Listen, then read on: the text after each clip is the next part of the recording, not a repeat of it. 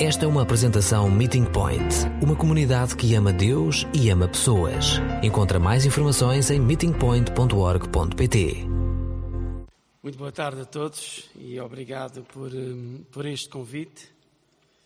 Uh, em primeiro lugar, é uma, é uma honra e um prazer estar convosco, porque uh, os amigos é isto mesmo, é nós podemos também, em momentos que são necessários, em momentos especiais, podemos estar juntos, podemos partilhar o que cada um de nós está a construir, está a fazer e, ao mesmo tempo, também uh, sermos uh, pessoas que estamos próximos neste, em cada momento da nossa vida, em cada estágio da nossa vida. Por isso, muito obrigado por me receberem e espero que possa trazer, e esse é o meu desejo, e a minha oração também, trazer aquilo que é importante de Deus para a vossa vida. Amém?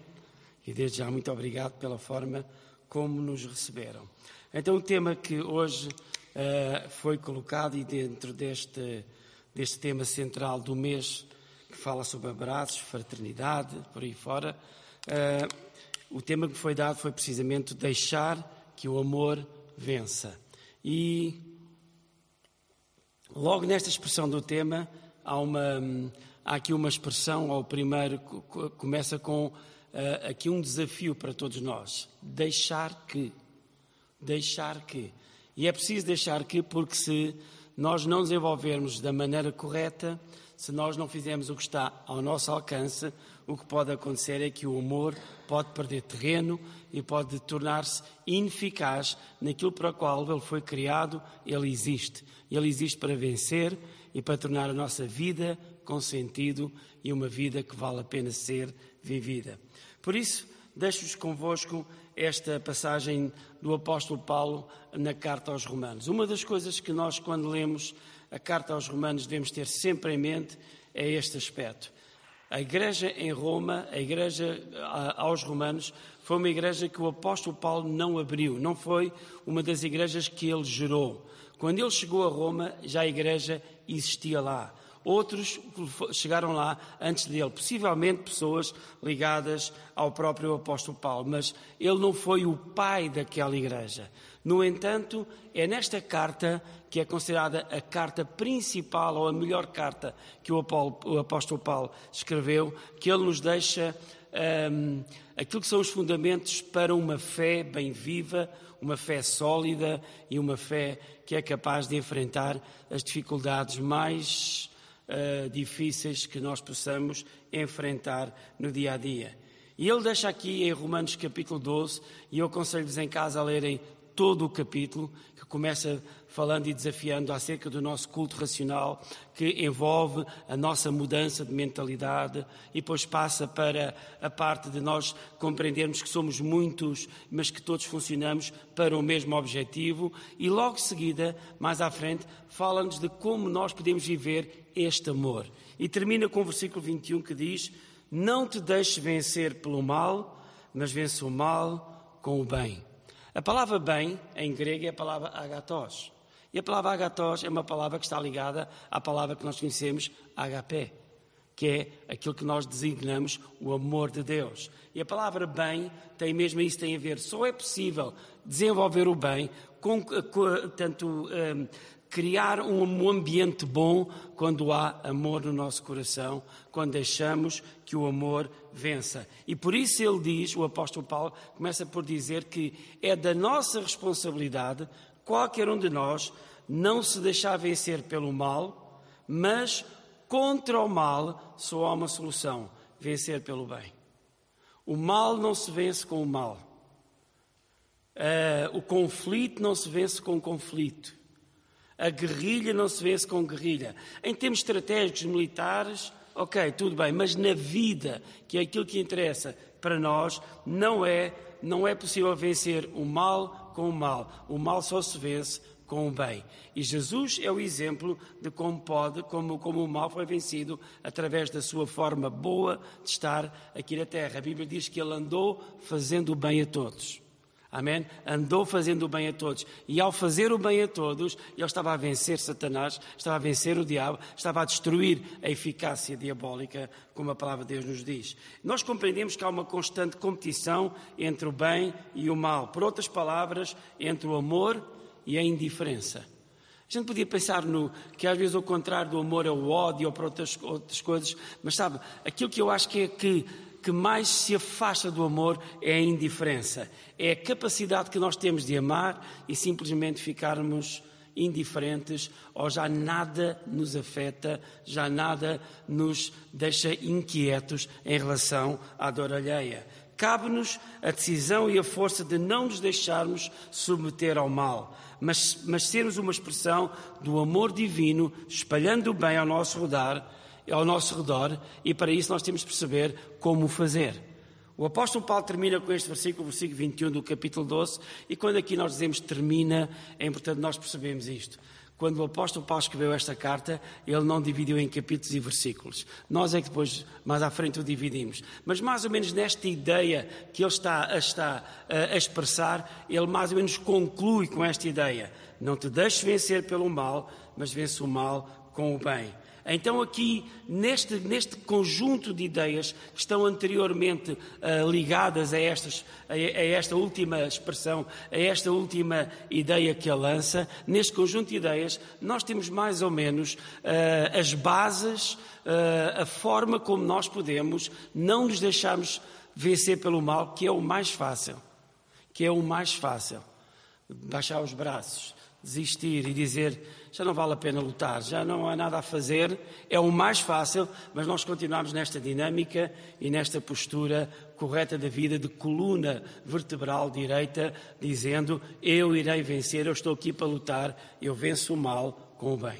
Amém? E a primeira coisa é que nós temos que banir da nossa vida toda e qualquer hipocrisia. A hipocrisia tem que ser banida da nossa vida. Eu já vi pessoas, eu sou eu, sou, eu, nasci nos bancos da escola dominical, portanto, tenho 58 anos, para o mês que vem, 59, uh, em que conheço a vida evangélica ao longo deste, destes anos todos. Eu já vi pessoas dizerem assim: a paz do Senhor, irmão, com um ar de que se eu pudesse.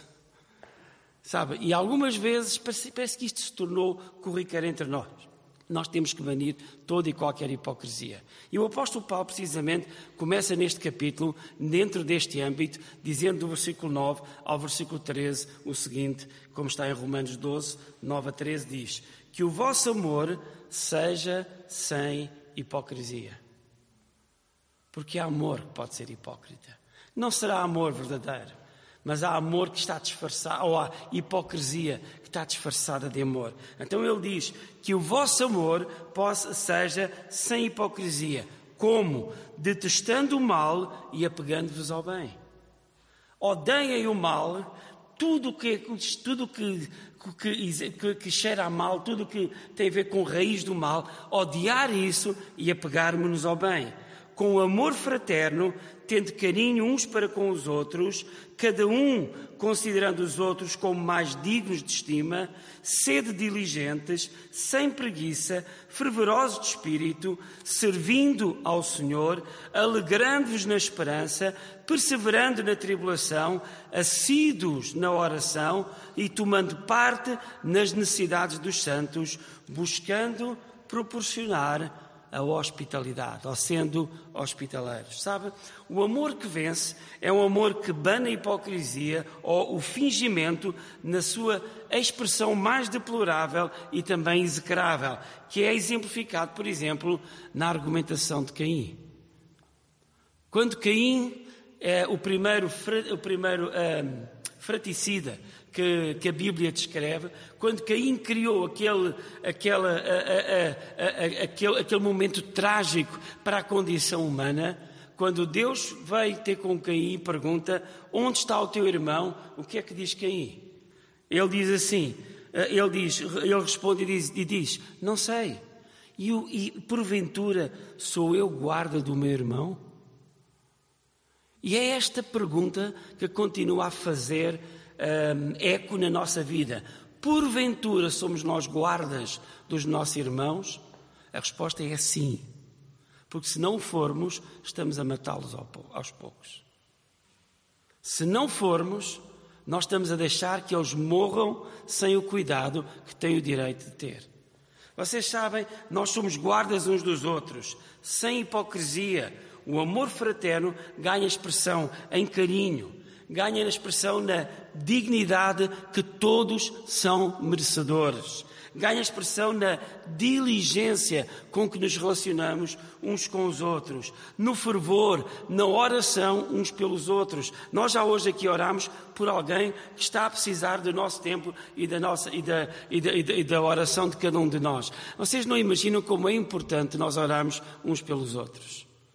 Sabe, uma das coisas que nós temos na nossa comunidade é que nós criamos uma plataforma e nessa plataforma onde nós comunicamos, nós uh,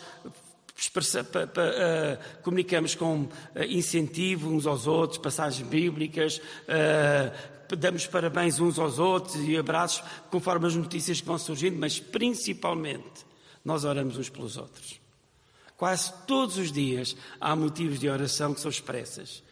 E quase todos os dias nós vemos o envolvimento da Igreja nesta oração. Porquê? Porque nós não queremos o espírito fraticida, nós queremos o espírito de amor sem hipocrisia. É um amor que se interessa pelos outros que o mal do outro, a dificuldade do outro, uh, uh, o problema do outro interessa-nos. Eu sei que hoje em dia nós vivemos num mundo tão globalizado que olhamos e vemos tanta dor à nossa volta. E deixem-me dizer, eu já cheguei aos momentos em que às vezes as notícias são tão devastadoras que eu mudo canal para desanuviar um bocadinho a cabeça em relação àquilo que está a acontecer. Eu não estou a apelar para que nós sejamos eh, estejamos ali a ver o sofrimento dos outros porque é pesado demais para nós. Nós não aguentamos. Não é isso que eu estou a falar e não é isso que o apóstolo Paulo está aqui a falar. Ele está a falar do amor fraternal daqueles que nos são próximos. Há muitos assuntos que eu não posso fazer nada. Estão longe demais, estão para além da minha capacidade de fazer o que quer que seja. Mas há muitos assuntos que estão próximos e eu posso e devo fazer alguma coisa. E é aí que Deus espera que eu possa agir. É aí que Deus quer que nós possamos agir. E depois aqui termina esta, passagem, estes versículos que eu li do capítulo 12, versículo 9 a 13, termina buscando proporcionar a hospitalidade. Vocês sabem, a hospitalidade é um dos valores mais importantes dos nossos irmãos ancestrais da comunidade judaica. Uh, Abraão, conta, conta uh, tanto a tradição judaica, que Abraão, quando montava a sua tenda no deserto ou nas suas, nas suas peregrinações, ele montava a tenda com quatro saídas, cada uma delas para os, os quatro, as quatro, quatro uh, do, do, pontos cardeais. Obrigado, amor. Obrigado. É bom estar casado e ter alguém que nos ajuda. para os pontos cardeais. E a, e a razão por que eu fazia era para que qualquer forasteiro que passasse, não passasse, sem primeiro o convidar para chegar a casa, lavar os pés, descansar um pouco, comer alguma coisa e depois pudesse continuar a caminhar. Sabe, foi por causa disso que ele acolheu três companheiros, que ele os recebeu em sua casa, preparou uma refeição e por causa disso ele pôde salvar o seu sobrinho e pôde também ouvir uma vez mais a promessa de Deus: vais ter uma bênção, tu serás um pai, o pai de muitas nações. Amém? O espírito de hospitalidade é o do espírito mais extraordinário que, que, que, que, que o cristianismo deve adotar da, da, tradição judaica. É um espírito que nós não podemos perder. É um espírito que tem a ver com este amor fraternal que todos aqueles que nós temos a possibilidade de fazer alguma coisa que está ao nosso alcance, nós fazemos. Nós não somos nem super-homens, nem super-mulheres, nós não salvamos o mundo. Normalmente, quando, quando há aqueles concursos da Miss Beleza, é que quando perguntam às Misses o que é que elas querem, elas dizem paz no mundo e salvar o mundo. Ou seja, coisas vazias. Isso não se faz, ninguém faz isso sozinho. Mas podemos salvar os que estão próximos. Podemos ajudar os que estão próximos. Podemos ajudar aqueles que estão ao pé de nós. E é isso que Deus nos pede. Se cada um de nós fizer isso, o mundo torna-se melhor. Amém? Se cada um de nós fizer isso, nós estamos a vencer o mal com o bem. Amém? Nós estamos a banir completamente a hipocrisia da nossa vida. Não há amor fingido. Porque o amor fingido é aquele que se preocupa com o que está a acontecer no Bangladesh. O amor real é aquele que se preocupa com a pessoa que está ao nosso lado. Porque aí podemos fazer alguma coisa. Amém? O que está à distância, quanto muito em casos de trabalho missionário e alguma ajuda e alguma oração, podemos fazer, mas pouco mais podemos fazer do que isso. Mas aquele que está próximo é a nossa obrigação, tem a ver com o amor real da qual nós estamos a aprender, a desenvolver e a, e a, e a espalhar à nossa volta. A segunda coisa que este, este desafio do apóstolo Paulo nos, nos, uh, nos apela é que além de banir a hipocrisia, nós também devemos de banir da nossa, da nossa vida o sentimento de decepção, o sentimento de, de, de desilusão, porque, uma coisa, porque alguém não correspondeu àquilo que nós estávamos à espera. Sabe, a expectativa que criamos nos outros, quando é decepcionada, desenvolve fricções, quesílias e até por vezes inimizades. No versículo 14 do capítulo 12 de Romanos diz: Abençoai aos que vos perseguem, abençoai e não amaldiçoeis.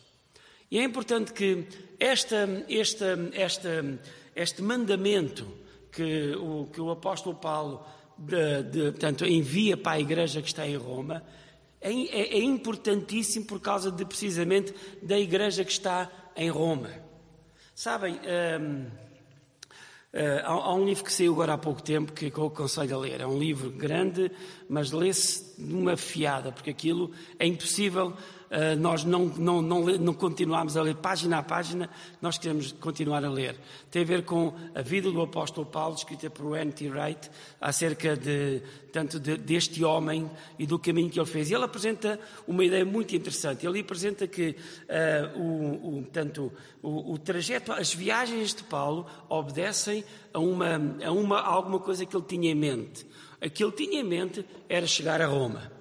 Chegar a Roma era o que ele tinha em mente. E porquê é que ele tinha em mente chegar a Roma? Porque Roma era o berço do problema, ou era o berço daquele império que estava montado e que dominava. E se ele lançasse a semente do amor, a semente da palavra de Deus, naquele, na, na, na, no centro do império, todo o império iria desmoronar para que o Evangelho pudesse desenvolver-se, toda a maldade iria cair por terra para que o bem crescesse.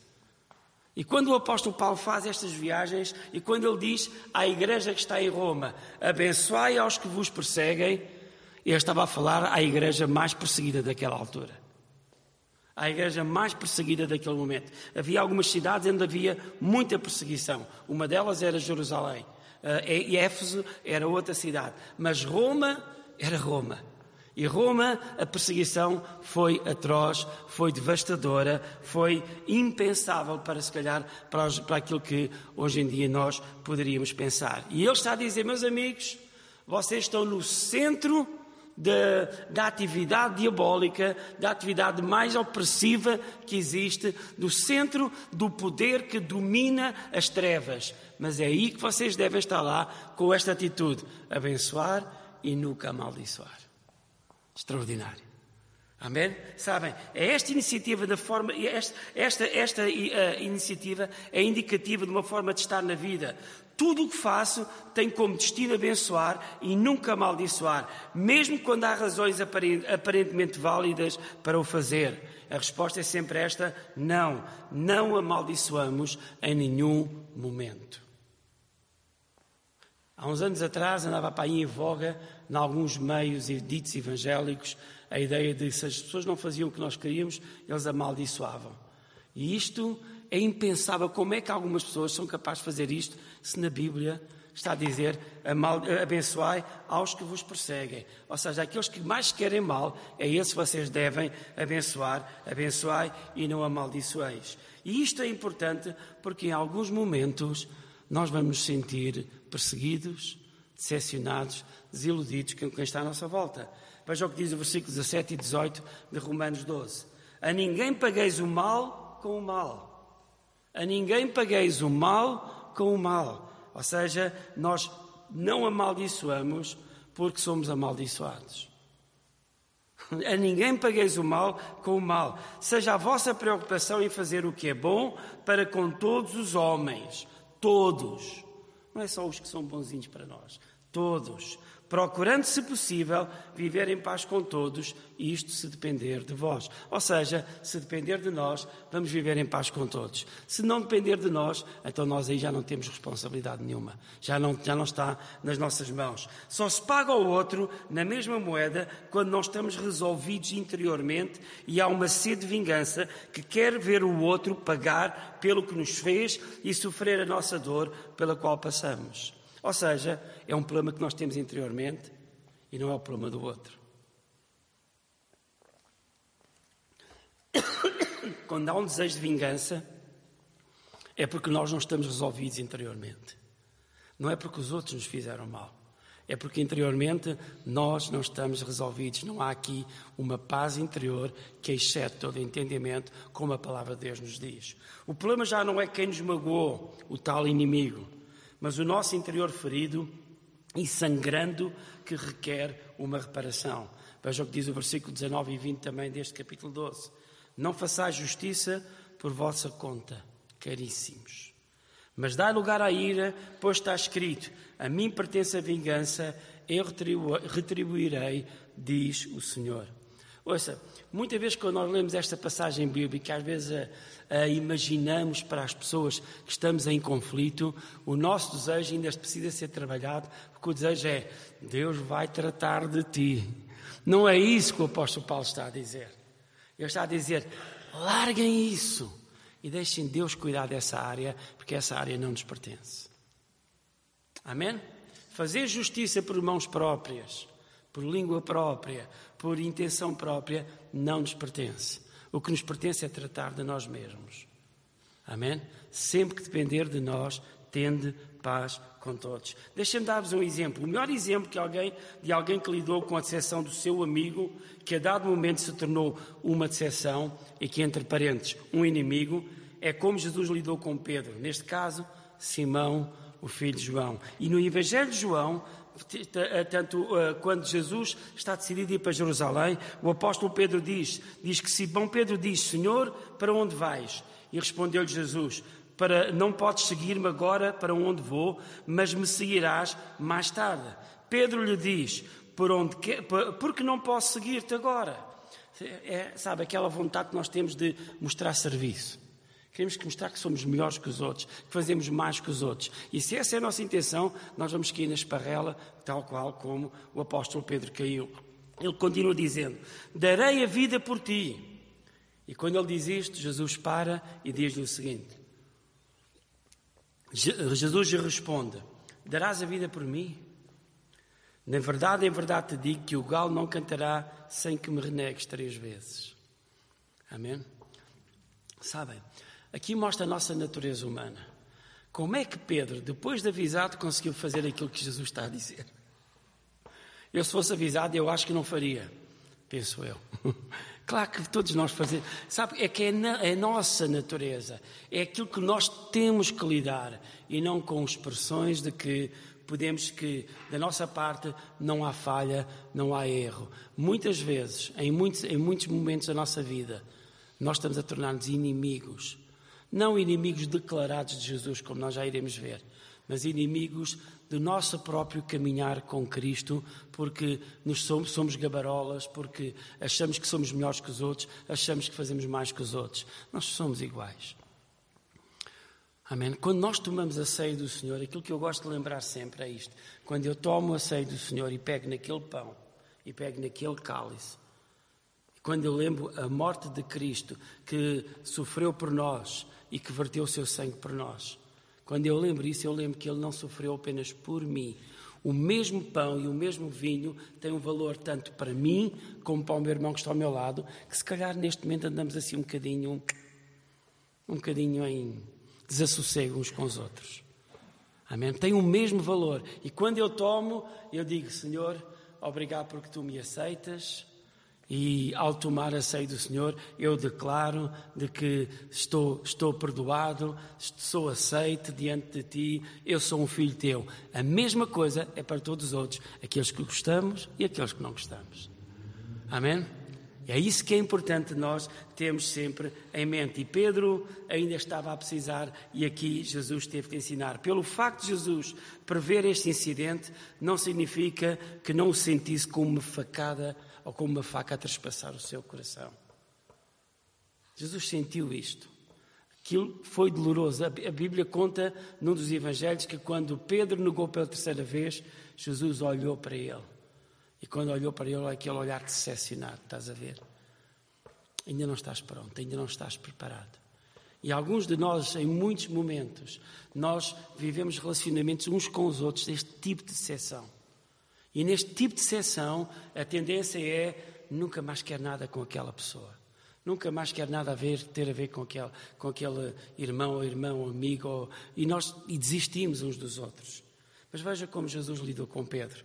Em João 21, versículo 15 a 17, diz: Depois de comerem, mais uma vez, uma refeição. Agora era peixinho. Este, esta é das refeições que eu gosto mais. Um peixinho grelhado ali à beira da praia. Jesus disse a Simão Pedro. E é muito interessante, nós não vamos gastar tempo, mas como há um jogo de palavras. Aqui está a falar de Simão Pedro. Amém? Simão é o nome dele. Pedro é o nome que Jesus lhe dá e que lhe atribui pelas características que Jesus acreditava que Pedro tinha, que ele tinha para poder desempenhar na vida. E ele disse Jesus: Simão, filho de João, tu amas mais do que estes? E ele respondeu: Sim, Senhor, tu sabes que te amo.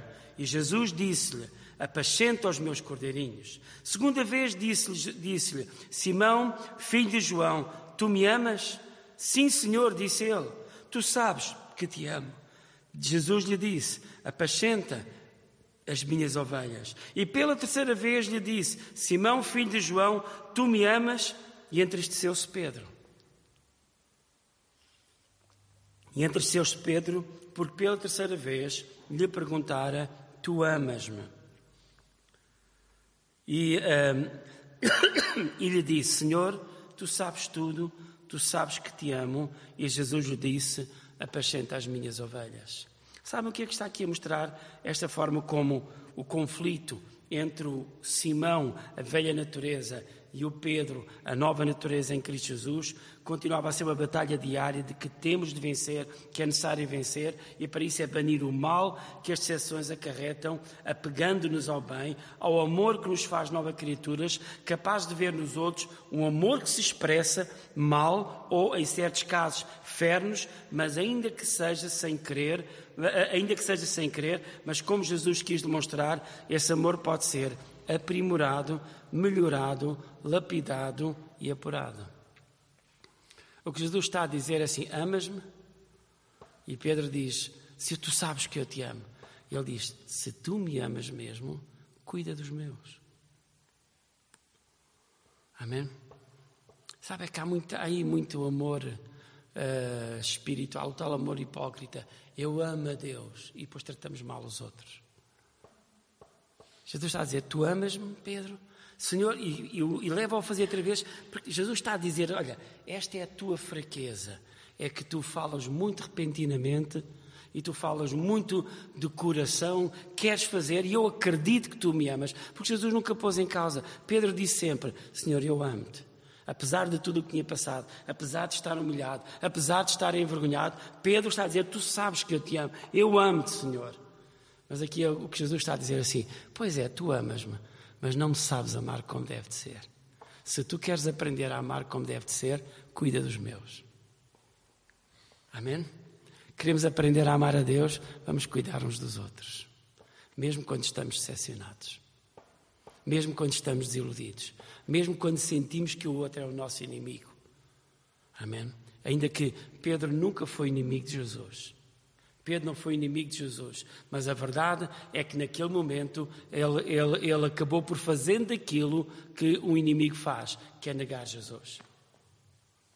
Nós olhamos nós, para nós e, e agora nas festas tradicionais, eh, cristãs ou não cristãs, alguns com risos pagãs, por aí fora, é as queimas do Judas e não sei o quê e por aí fora.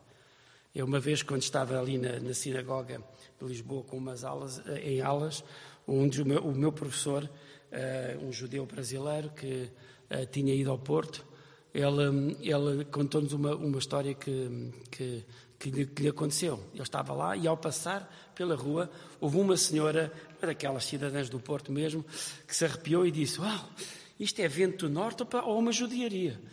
E ele, estava precisamente a passar. E ele diz: Vocês estão a ver como ainda há ressentimentos contra nós? E estava magoado, estava ferido. Porque ele, eu, eu vou passar na rua e ouço uma coisa destas. E algumas vezes é, é importante perceber que em alguns momentos, quando nós estamos, estamos a viver nos nossos, nossos relacionamentos, há situações em que nós temos ressentimentos, temos recalcamentos, temos coisas ainda por tratar em relação aos outros. Como cristãos, é importante nós percebermos que não há ninguém à face da terra. Imagine que há aí de pior, que não mereça o amor de Deus. Não há ninguém. Vocês dirão, ah, mas há pecadores, há pessoas que são, começam já a pensar nos piores de todos. Jesus morreu pelos pecadores. Diz que nos amou quando nós ainda éramos pecadores. Amém? Mas aí depois nós fazemos distinção. Há os, os, pecados maus e os pecados bons. Não. Tudo é pecado aos olhos de Deus e todos nós precisamos nos arrepender. Amém?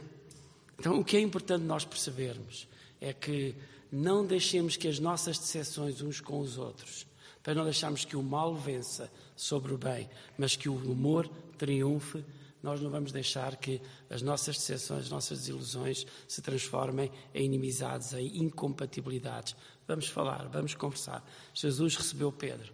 Eu faço ideia de como estava Pedro. Nós aqui lemos neste relato e parece que Jesus diz isto tudo seguinte. Isto é no meio de uma conversa, é no meio de um almoço, é no meio de um tempo de confraternização, três vezes. E três vezes porque Jesus queria mostrar uma coisa a Pedro. Pedro, negaste-me três vezes, três vezes, mas eu quero mostrar-te três vezes que eu acredito em ti. Acredito que se tu amares os outros, tu me amas verdadeiramente.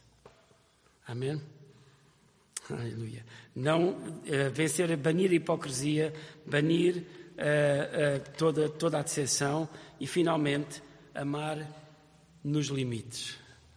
Amém. Isto é, é uma coisa que nós estamos sempre a aprender: amar nos limites.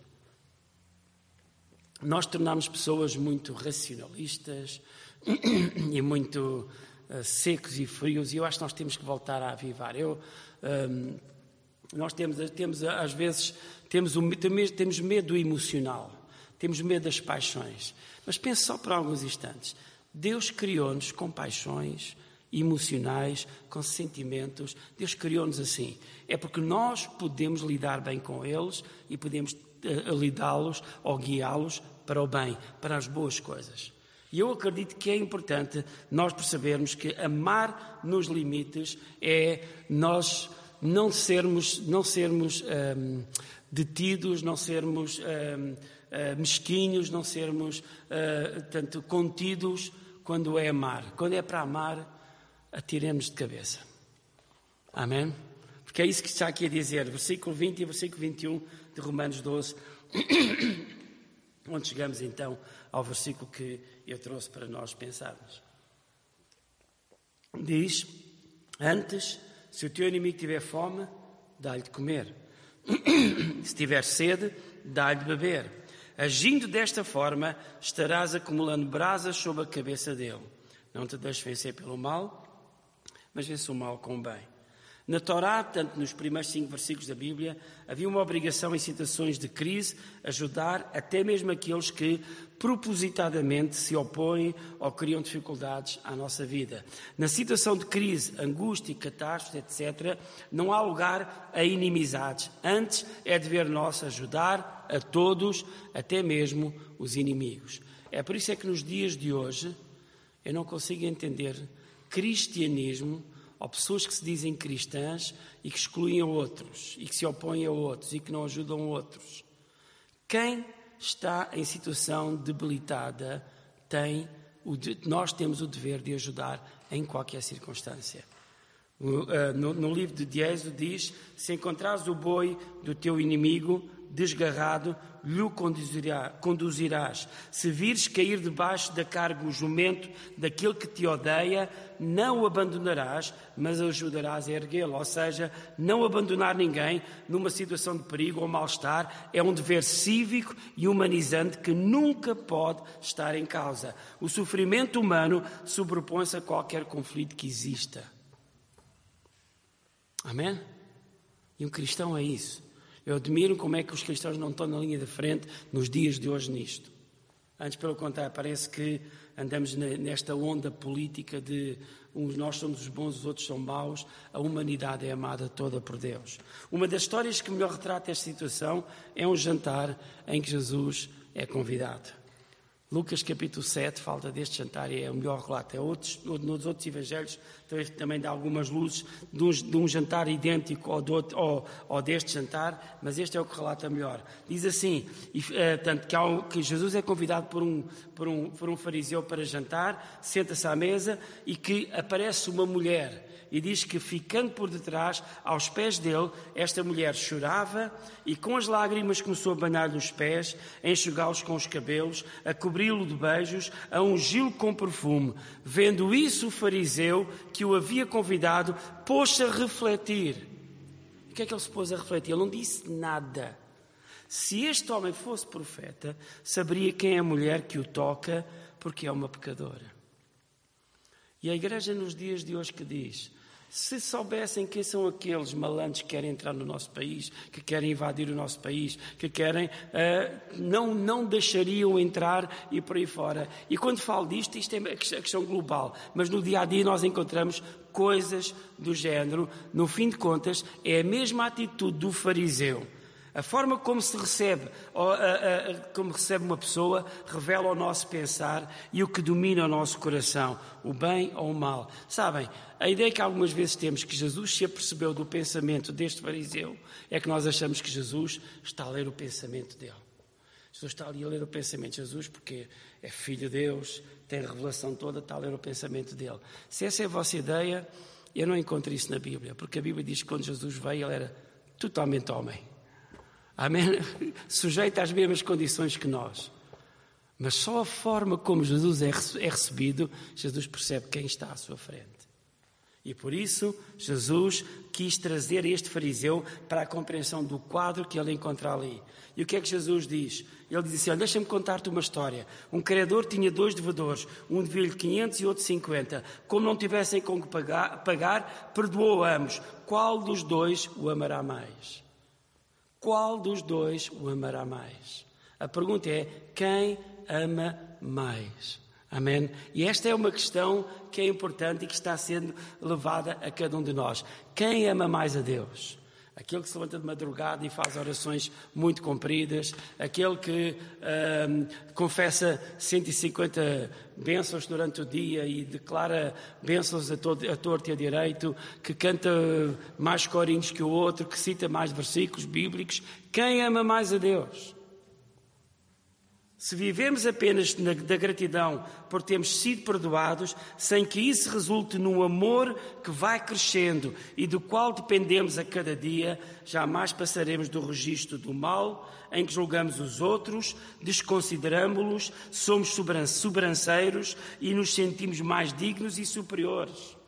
Essa é a vitória do mal. Segregamos, seja quem for, mas se o perdão, por mais insignificante que nos pareça, resultar num amor que vai crescendo, num amor, num amor maior, sempre crescente, sempre nos limites, venceremos qualquer resquício do mal e uh, uh, qualquer resquício do mal com o bem. Viveremos uma vida performada pela intimidade com Jesus. Este quadro é o que Jesus está a mostrar, meus amigos. Isto não tem a ver com o cumprimento, porque um fariseu era, um, era uma pessoa que era, ela cumpria a lei ao, ao, ao detalhe mesmo. Ao detalhe mesmo. Mas mais importante do que isso é como nós retribuímos o nosso amor a Deus. E esta mulher fez de uma forma especial. Chorou e com as suas lágrimas lavou os pés de Jesus. Com os seus cabelos secou-os com, com, com os seus lábios, beijou os pés de Jesus. Com o seu perfume, trouxe um ambiente agradável àquela casa. Sabem, É isto que Deus está à espera de nós. Que o façamos a Deus através de fazer aos outros. Amém? Através de fazer aos outros. E voltando-se para a mulher, disse a Simão: Este fariseu chamava Simão: Vês esta mulher? Entrei em tua casa e não me derramaste água nos pés, ela, ao contrário, regou-me os pés com lágrimas, enxugou-os com os cabelos. Não me deste um ósculo ou um beijo, ela, porém, desde que entrei, não parou de cobrir-me os pés de beijos. Não me derramaste óleo na cabeça, ela, ao invés, ungiu-me os pés com perfume. Por essa razão, eu te digo: seus numerosos pecados lhe são perdoados, porque ela demonstrou muito amor. Esta é a única expressão em toda a Bíblia em que pecados são perdoados no resultado de que alguém expressa amor. Nós somos perdoados sem amar a Deus. Amém? Nós somos perdoados porque Deus nos amou primeiro, porque Deus nos ama. E por causa disso, essa é a nossa resposta. Esta mulher mostra que ela, porque amou a Jesus, mesmo sem o conhecer, mesmo sem ainda ter recebido o perdão, ela obteve este perdão na vida, na, na, para a sua vida e que Jesus lhe concedeu. Nós não imaginamos aquilo que o amor é capaz de fazer quando nós o desenvolvemos nos limites, quando nós ganhamos outra vez uma coisa importante que se chama paixão. Paixão, amor que ferve. Nós, normalmente, estamos habituados a ouvir as palavras gregas de amor a palavra grega, de, que, e às vezes até fazemos más interpretações, mas não interessa. A palavra eros, filó e ágape, que normalmente é usada e é descrita na Bíblia, como três palavras que todas elas significam amor. Mas também o hebraico é em três palavras. E há uma palavra que significa que é um amor que ferve. O livro de Cantar Salomão usa, usa estas três, três palavras naquela expressão de amor que nós interpretamos do amor de Deus também com, com a igreja e vice-versa. E naquela expressão há um amor, o amor mais forte, o amor mais intenso, intenso é um amor que não perde a paixão. Porque normalmente nós, normalmente nós dizemos, ah, eu tive muita paixão, mas pronto, ficou o amor. Ouça, por favor, voltemos a tentar ganhar ao nosso amor paixão. Amar nos limites. Amar nos limites. Sabe que o mal vence quando eh, perdemos a percepção do valor que cada ser humano tem, independentemente da raça, da condição, da religião ou de qualquer outra característica que nos, que, que nos distinga. Eu tenho, eu, eu, eu, eu, olhando às vezes para a raça humana à nossa volta, há povos, há grupos que me deixam preocupado. Mas eu tenho que olhar para eles e, olhar para eles e, perceber que Deus os ama a eles, Deus ama-os tanto como a mim, como a nós. Eu tenho que aprender esse amor. Amar a Deus inclui amar os que estão próximos e todos os que de alguma forma surgem no nosso caminho.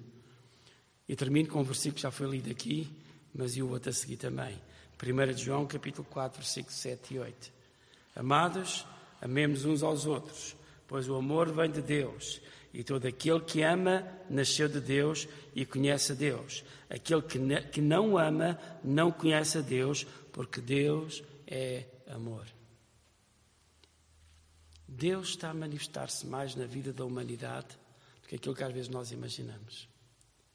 Nós queremos restringir às nossas, aos nossos cultos, às nossas, às nossas práticas religiosas. Deus olha ao mundo pelo amor.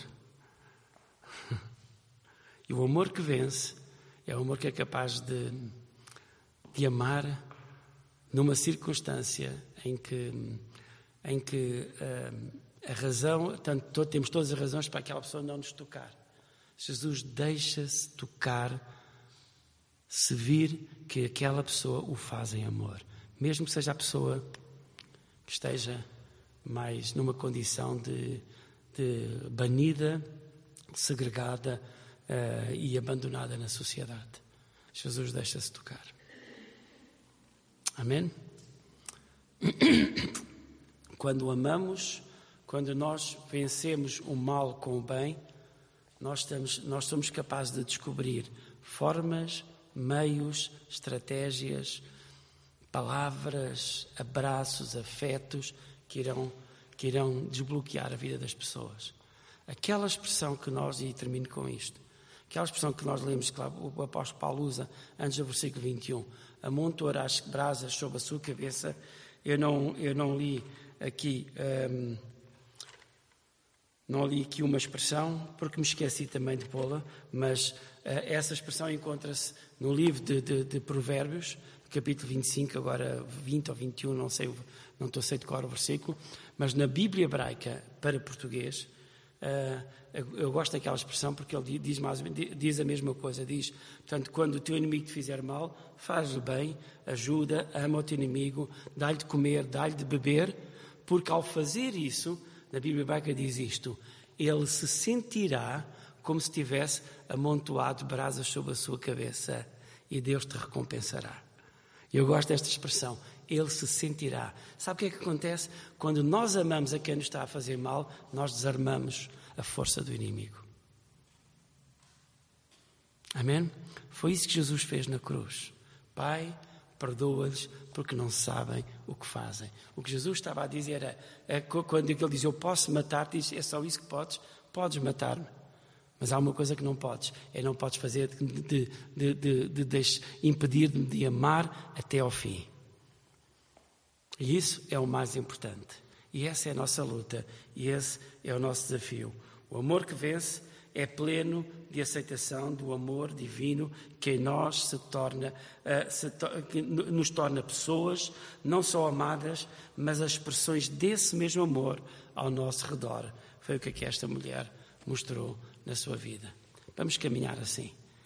É um caminho fácil? Não. É difícil, é preciso muita coragem, muita força, mas é um caminho extraordinário. É um caminho cheio de vida. Amém? É um caminho que vale a pena trilhar, porque Deus, amém, está lá presente em cada passo que damos. Deus abençoe. Muito obrigado. Fiquem em paz.